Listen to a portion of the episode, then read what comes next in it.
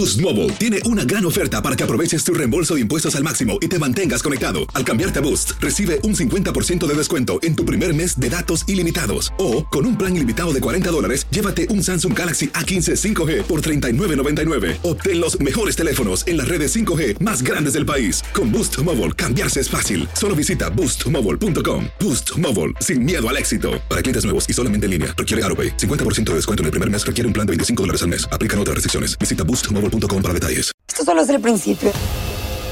Porque lo mejor. Esto no se va a quedar así.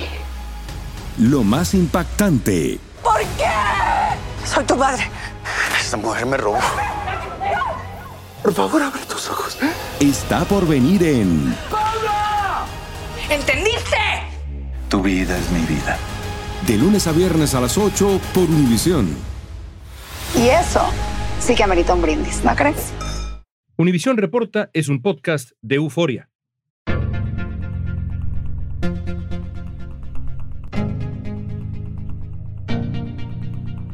Es sin duda uno de los grandes temas de nuestro tiempo, la inteligencia artificial.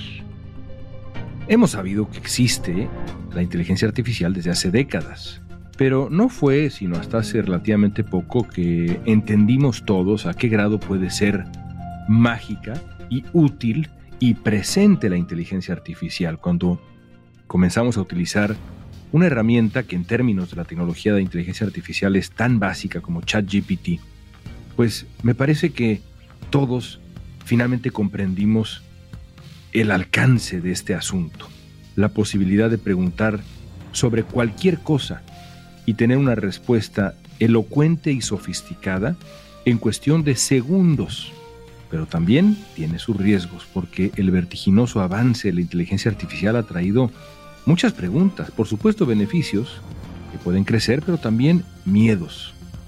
¿Debemos temerle a la inteligencia artificial? ¿Es posible protegernos de los riesgos que conlleva? ¿Qué puede pasar en, un futuro no tan lejano con, por ejemplo, las armas cibernéticas basadas en inteligencia artificial? Y por último, la gran pregunta, que está presente sin duda, ¿La inteligencia artificial puede llevar a la raza humana a su extinción? En el episodio de hoy de Univisión Reporta platicamos con dos expertos que nos van a responder estas y otras dudas sobre el avance polémico de la inteligencia artificial. Hoy es lunes 7 de agosto, soy León Krause, esto es Univisión Reporta.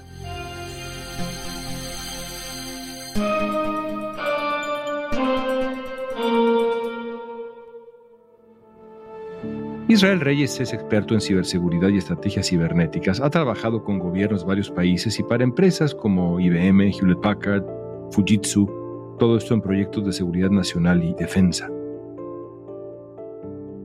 Israel, hay varias voces que han alertado últimamente sobre los riesgos de la inteligencia artificial.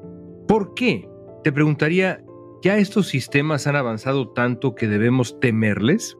Y efectivamente la inteligencia artificial ha avanzado tanto al punto que puede representar un riesgo para la propia sociedad.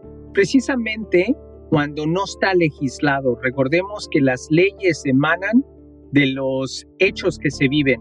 Y la inteligencia artificial, lejos como el chat GPT, de poder crear contenido o de poder inclusive crear imágenes falsas, videos falsos, como los de deepfakes, también la inteligencia artificial puede generar armas cibernéticas destructivas y disruptivas. Y ese es el miedo que existe entre la comunidad de los parlamentarios, de los expertos en seguridad cibernética, de que la inteligencia artificial, si no la controlamos y si la dejamos correr completamente, va a ser como una planta nuclear de crear energía. La planta nuclear que crea energía es bueno pero si no está regulado se pueden crear muchas bombas nucleares, ¿no? Y perder control.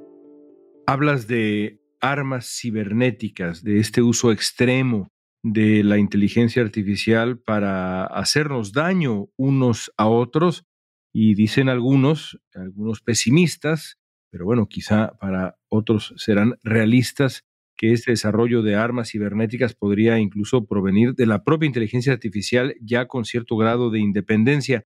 Explícame un poco mejor a qué te refieres con armas cibernéticas.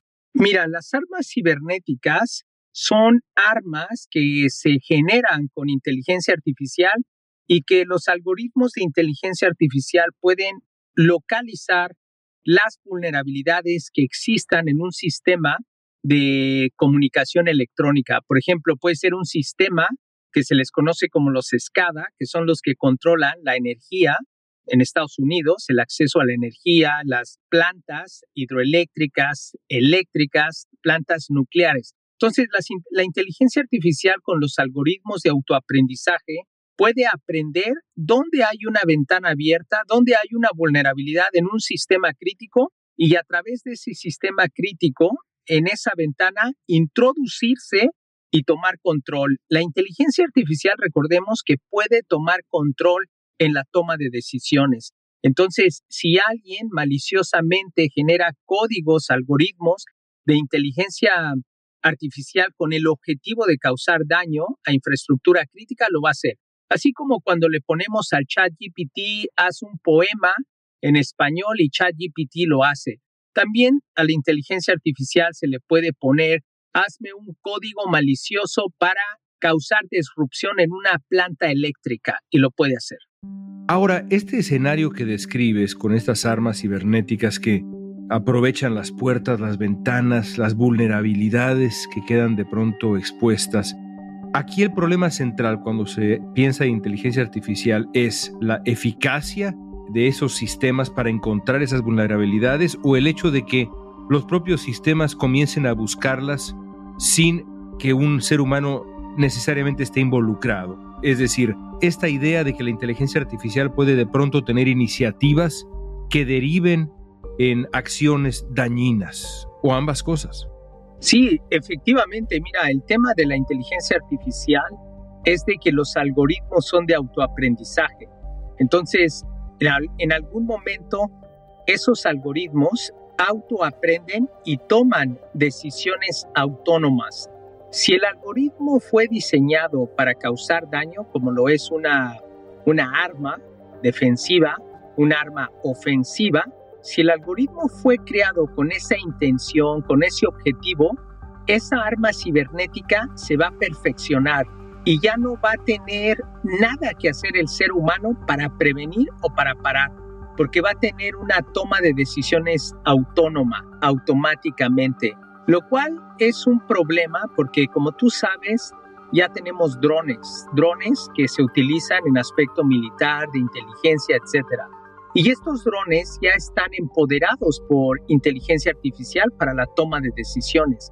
Pero si esos drones están armados con armas que van a poder disparar a los objetivos, pues le pueden disparar a los seres humanos, pero en algún momento se puede romper la ética, lo que nosotros consideramos el respeto a la vida humana, que solamente inclusive en la ley internacional, en ley de conflicto, está permitido el enfrentarse y el quitarle la vida a un ser humano, pero otro ser humano, a través de algo.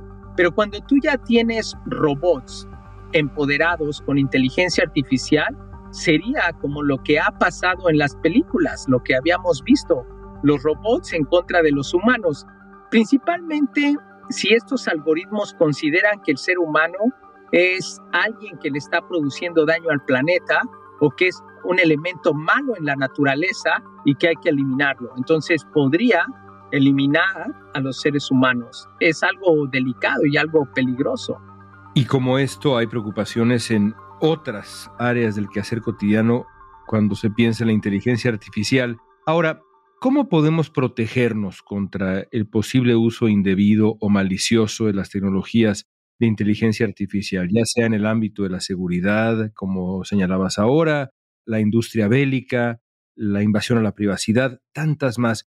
¿Cómo podemos protegernos contra ese posible uso indebido o malicioso de las tecnologías? Fíjate que no nos vamos a poder proteger al 100%, porque siempre va a haber un actor malicioso que lo utilice para el mal. Y hablemos, por ejemplo, el caso de las armas. Las armas se hicieron y se diseñaron con un elemento de defensa, pero hay quienes las utilizan como, como armas ofensivas.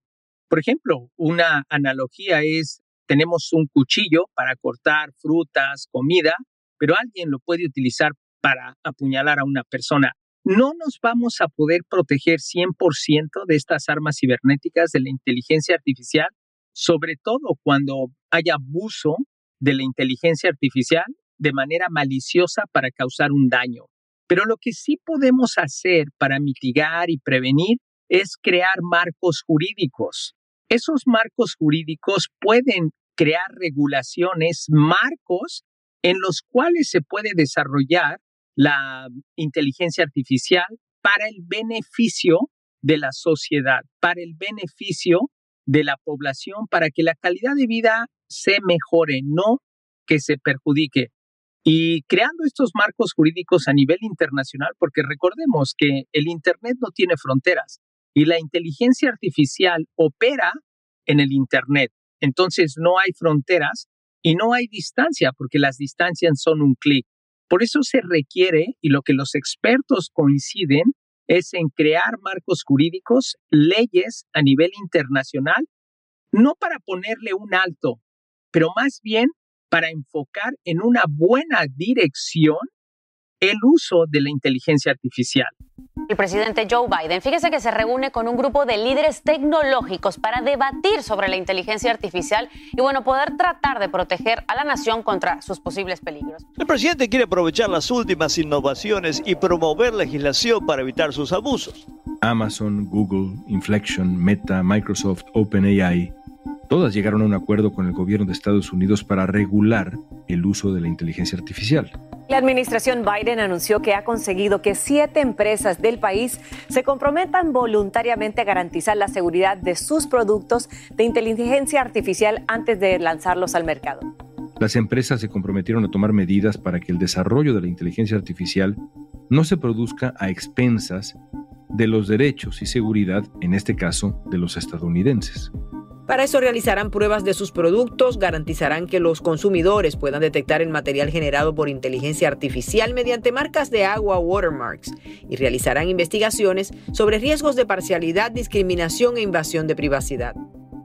Ya un poco lo respondías ahora, pero en específico los gobiernos, aquellos que se encargan de formular políticas, regular el desarrollo y despliegue de la inteligencia artificial, ¿Qué papel deben jugar en los próximos años, idealmente? Bueno, deben de jugar el papel de un liderazgo a nivel internacional, pero también deben de tomar el papel de profesionalismo para obtener el mejor uso de la inteligencia artificial, porque efectivamente el buen uso de la inteligencia artificial nos puede dar avances impresionantes a la humanidad. La inteligencia artificial podría evitar errores médicos y salvar vidas. Inclusive, por ejemplo, a través de inteligencia artificial podría haber robots que hagan las neurocirugías que son muy delicadas. Y un robot con inteligencia artificial tiene menos posibilidad de cometer un error médico que un ser humano, porque nosotros como seres humanos somos parciales, somos vulnerables al cansancio y podemos cometer un error. Ahí se pueden salvar vidas. También otro caso es los trailers autónomos o los carros autónomos con los algoritmos de inteligencia artificial ya no tendrían los accidentes que vemos en las carreteras porque se queda dormido el trailero o porque trabajó mucho y le quitó la vida a varias personas porque chocó con varios carros. Ahí la inteligencia artificial juega un papel crítico para evitar esos accidentes. Pero por el otro lado, vamos a dejar o va a crear desempleo en las personas que hacían estos trabajos. Entonces, tenemos que tomar un liderazgo muy abierto en dónde podemos aplicar inteligencia artificial para mejorar la calidad de vida de las personas, para reducir las muertes por errores médicos o por otras circunstancias, por accidentes, pero también por otro lado, ¿qué vamos a hacer con las personas para no tener desempleados. Al volver vamos a analizar los posibles daños que puede causar la inteligencia artificial a los seres humanos.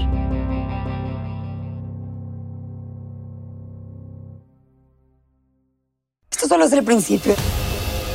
Porque lo mejor. Esto no se va a quedar así. Lo más impactante. ¿Por qué? Soy tu padre. Esta mujer me robó. Por favor, abre tus ojos. Está por venir en ¡Pablo! ¿Entendiste? Tu vida es mi vida. De lunes a viernes a las 8 por Univisión. Y eso sí que amerita un brindis, ¿no crees? Andrés Gómez de Silva es doctor en Ciencias de la Computación por la Universidad de Sydney y profesor en el Instituto Tecnológico Autónomo de México, el ITAM.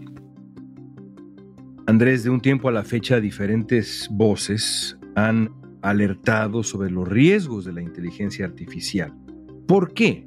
Ya estos sistemas de inteligencia artificial han avanzado tanto que debemos, en principio, tenerles miedo. Pues han avanzado muchísimo.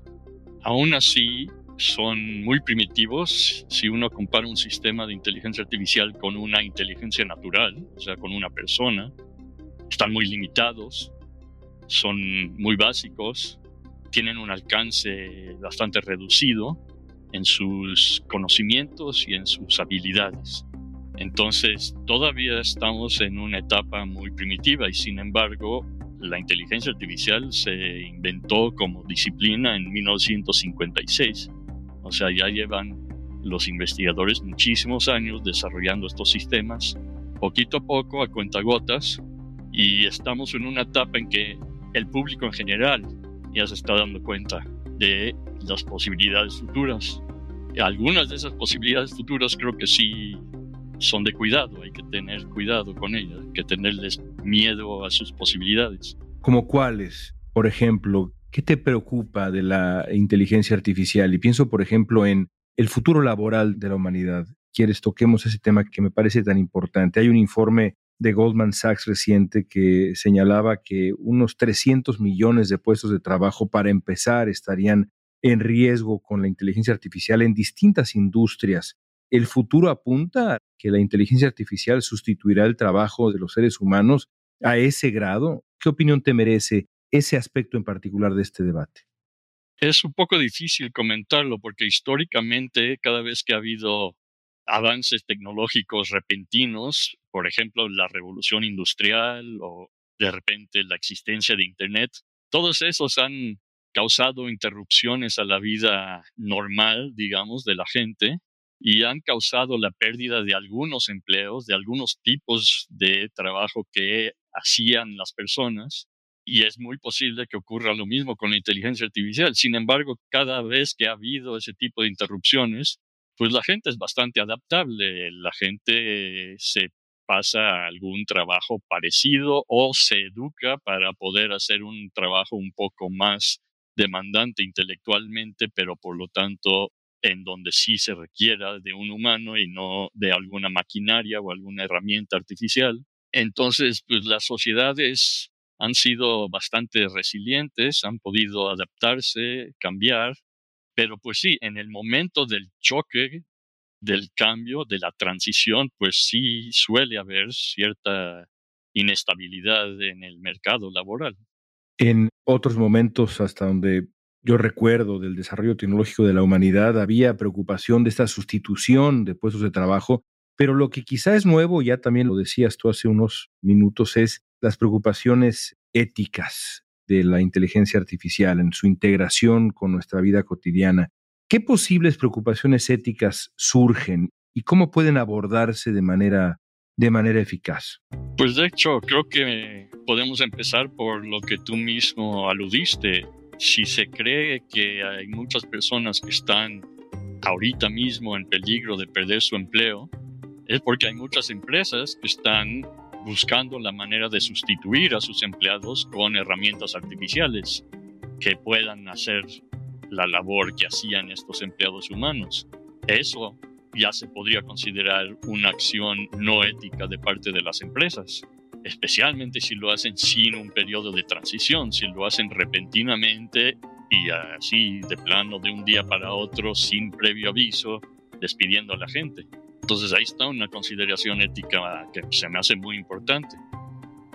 El potencial de la inteligencia artificial para reemplazar trabajadores y solucionar problemas complejos es enorme. También lo es el riesgo de que se la use con fines delictivos o para diseminar falsa información.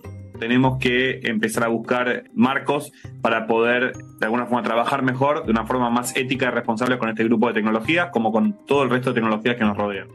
Otras consideraciones podrían ser lo de la, la huelga que hay actualmente en Hollywood de los guionistas.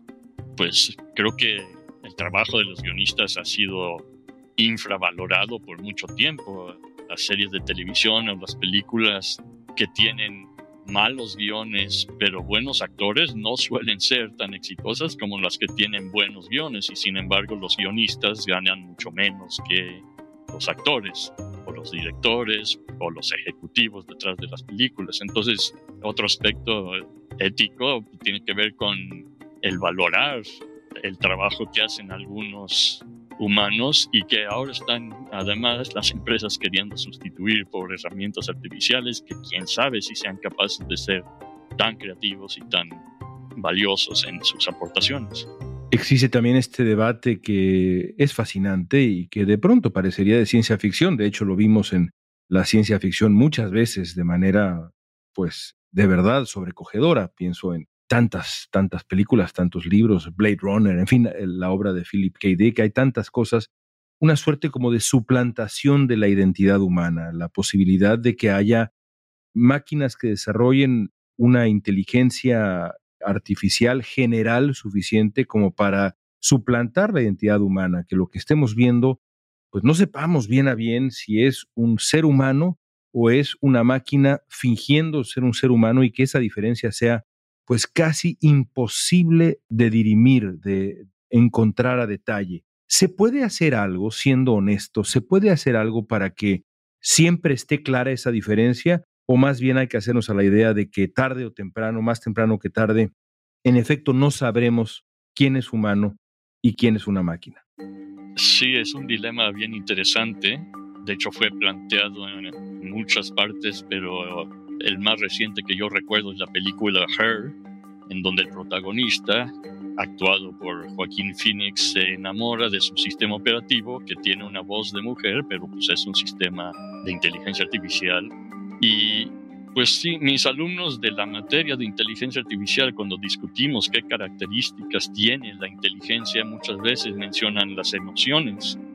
Y justamente ahí es el dilema, ¿no? Cuando un humano empieza a sentir un vínculo emocional con una cosa artificial es cuando pueden ocurrir las cosas que mencionas.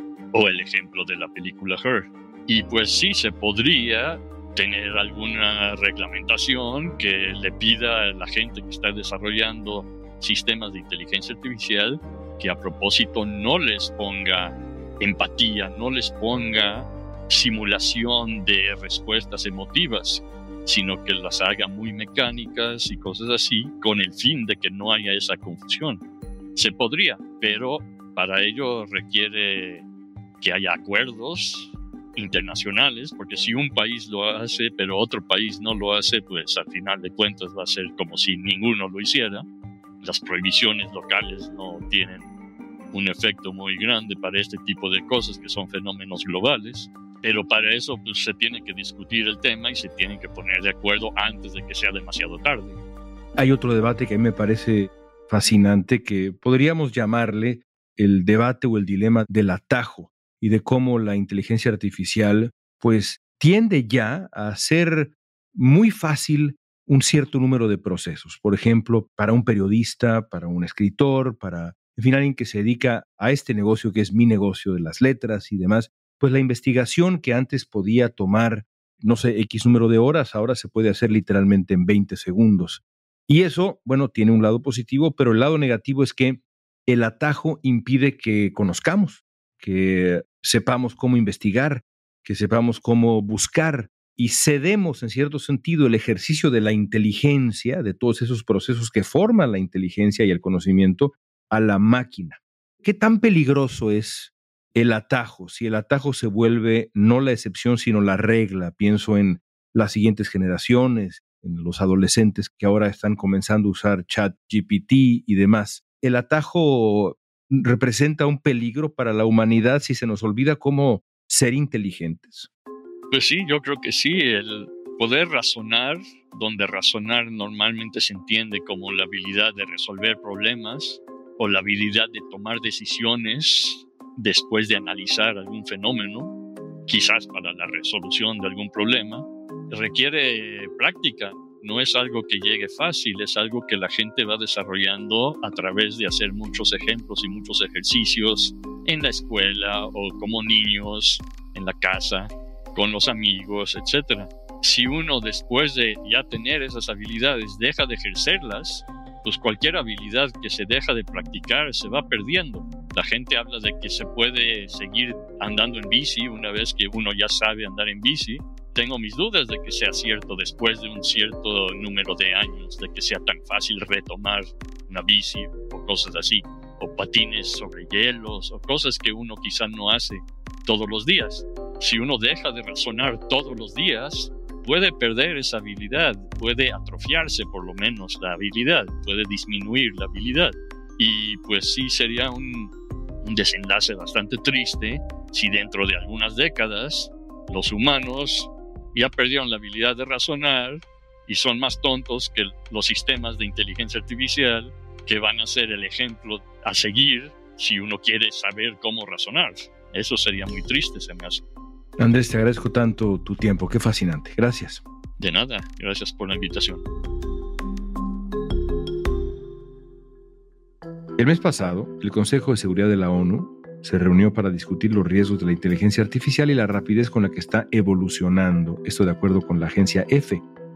Si bien esta tecnología puede ser usada para mejorar la productividad, también el Consejo manifestó preocupación por los peligros que ya hemos hablado como por ejemplo su aplicación en el sector militar. El secretario general de la ONU, Antonio Guterres, dijo que este mismo año se van a entregar informes con recomendaciones. A ver, el nivel de control es muy difícil, el nivel de ejecución de normativas de este estilo. ¿Por qué? Porque este tipo de tecnologías están descentralizadas. No podemos poner un marco que impida el desarrollo de la inteligencia artificial, porque no solamente somos nosotros. China está cerca en esto. En algunas cosas inclusive van más adelante. Y obviamente Rusia y otros países tienen también adelanto. Echemos a volar un poco la imaginación, Israel. ¿Cómo imaginas la evolución de la inteligencia artificial de aquí, digamos, a 10 años? ¿Qué avances, qué límites esperas ver? ¿Cómo imaginas esto en 10 años en este tema? Bueno, yo creo que en 10 años la inteligencia artificial puede estar en su mejor momentum y va a ser como cuando creamos el Internet. Nuestros abuelos o bisabuelos se les haría difícil pensar que un correo electrónico iba a llegar al otro lado del mundo en cuestión de segundos. Cuando vino el correo electrónico, eso fue posible. Con el .com empezamos a ver todo ese comercio que se originó, ese cambio a las economías globales, la economía digital que se dio a mediados de los 90 y en el 2000. Pero lo que yo siento que va a pasar en 10 años es que la inteligencia artificial va a crear unas nuevas economías en muchos países. Y no me sorprendería ver ya los carros completamente autónomos, donde ya tú pidas el Uber y no tiene un conductor. Ya tú te subes y vas en confianza y vas seguro de tu punto a tu destino y no va a haber accidentes, también los aviones e inclusive los trenes, etcétera. Pero también estaríamos viendo, yo creo y pienso, que elementos de la inteligencia artificial como policías, que son robots empoderados con inteligencia artificial, algo así como el Minority Report de la película de Hollywood, te la recordarás. Bueno, eso es lo que podemos llegar a ver en el futuro, ¿no? La inteligencia artificial puede predecir a un alto nivel dónde tú vas a estar en las próximas horas y cuál es tu comportamiento y cuál puede ser tu comportamiento basado en todo lo que tú ya has hecho y en tu modo de vida. Tras el uso masivo de herramientas como ChatGPT o Midjourney, unos 400 académicos y expertos emitieron un comunicado alertando sobre los peligros potenciales de la inteligencia artificial. Los expertos dicen que el desarrollo de esta tecnología podría suponer el fin de la raza humana y que mitigar ese riesgo debería ser una prioridad para el mundo entero. Entre las firmas en la declaración están Sam Altman, director de la empresa que desarrolló ChatGPT, y altos ejecutivos de Google y de Microsoft. Déjame redondear esta conversación fascinante que hemos tenido con esta pregunta, que es central. Idealmente no debería serlo, pero es central esta pregunta. Grandes expertos han declarado que entre los grandes peligros de la inteligencia artificial está el más grande de todos, que la inteligencia artificial lleve a la raza humana, a sus creadores, a la extinción. ¿Puede realmente la inteligencia artificial significar nuestra extinción? Sí, totalmente. Y te voy a decir por qué. Si los robots reemplazan a los seres humanos en el trabajo, va a haber un desempleo enorme de estas personas y va a haber una desigualdad económica y social muy grande. El humano puede terminar agrediendo a lo humano por el desempleo, pero también lo que podemos ver es como una guerra que podríamos decir que la realidad puede superar cualquier película de ficción, porque donde las personas no puedan mantener a sus familias porque no hay empleo, porque los robots están tomando el empleo de las personas, porque un robot de inteligencia artificial hasta puede dar noticias. Ya hay algunos noticieros en Chile, en el metaverso, que ya es un robot el que da las noticias, es de inteligencia artificial. Entonces, cuando los robots estén haciendo toda la economía, todo el trabajo que un ser humano, una sociedad requiere, pero que ese ser humano ya no tiene el ingreso económico para alimentar a su familia o para reproducirse, para tener hijos, sí puede llegar a ser la extinción del ser humano. Es decir, por la desesperación poco a poco iremos perdiendo la posibilidad misma de reproducirnos por la angustia económica y la presión que va a significar la inteligencia artificial. Y eso que dices no toma en cuenta el escenario más apocalíptico. Has hecho una descripción de una suerte de extinción paulatina basada en nuestro desarrollo socioeconómico y biológico, pero dejas de lado ese otro gran temor que es, de pronto, los robots, la inteligencia artificial toma conciencia de sí misma y de una u otra manera, por la razón que sea, por accidente o por voluntad propia, decide exterminarnos. ¿Eso es una exageración de Hollywood o cuidado? No es una exageración y es posible, porque recordemos que estos robots van a tener toma de decisiones autónomas. Y si ellos consideran que el ser humano contamina al mundo, que el ser humano es una peste, como las cucarachas o las ratas en Nueva York, pues pueden eliminarnos, eh, sin duda alguna, porque su lógica es muy limpia en el algoritmo de inteligencia artificial, es binario, o es blanco o es negro, o es bueno o es malo, o hay que eliminarlo o no hay que eliminarlo. El mayor temor es de crear robots para la industria bélica que priven de la vida a un ser humano. Digo, ya hay drones que tienen la capacidad de identificar un objetivo y eliminar a una persona autónomamente. Le dan la fotografía, los datos biométricos y el dron lo localiza y le manda un misil o le manda un weapon que lo va a eliminar. Ya tenemos eso. Entonces, imagínate si tú empiezas a ver que ya el Army son robots que están armados, que pueden tomar decisiones, o son policías robots o perros robots, pueden eliminar al ser humano porque lo pueden considerar que es una persona conflictiva y que le causa más daño al planeta que beneficio. Entonces, ese es el tema, porque ya la decisión ya no es de un humano, es de la inteligencia artificial. Entonces, la inteligencia humana ha llegado a un buen momento y esa inteligencia humana está jugando, creando esta inteligencia artificial que puede afectar la inteligencia humana porque van a crecer más rápido, van a tomar decisiones mejores que los seres humanos. Entonces, vamos a darle más empleo a los robots y vamos a crear más desempleo.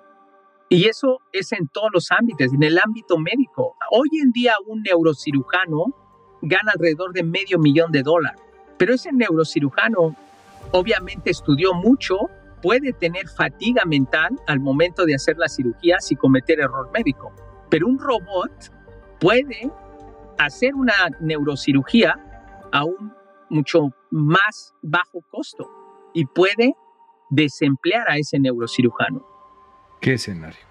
Israel, gracias por tu tiempo, además hasta Nueva Zelanda. Es, eh, creo yo, la entrevista más lejana que hemos tenido y una sin duda de las mejores. Una charla fascinante. Gracias Israel, te mando un abrazo fuerte. Saludos León y saludos a tu audiencia.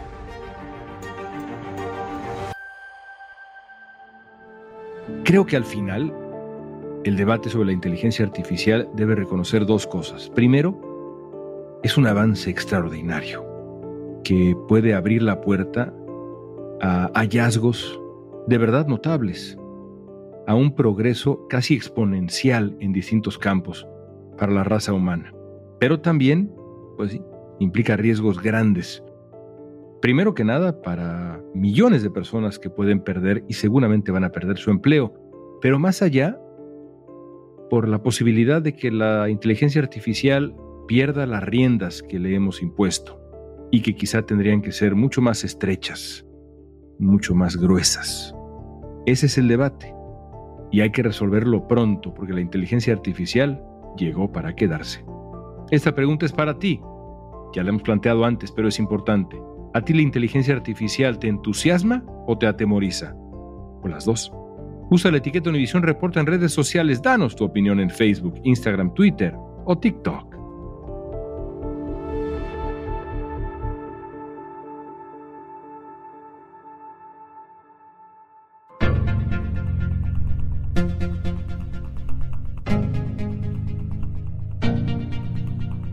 Escuchaste Univisión Reporta. Si te gustó este episodio, síguenos, compártelo con otros. En la producción ejecutiva, Olivia Liendo. Producción de contenidos, Mili Supan. Booking, Soía González. Música original de Carlos Jorge García, Luis Daniel González y Jorge González. Soy León Krause. Gracias por escuchar Univisión Reporta.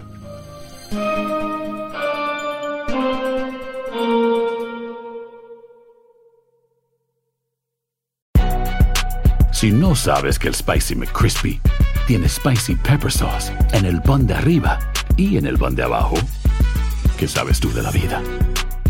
Para, pa, pa, pa. Lo mejor, lo más impactante, está por venir en Tu vida es mi vida.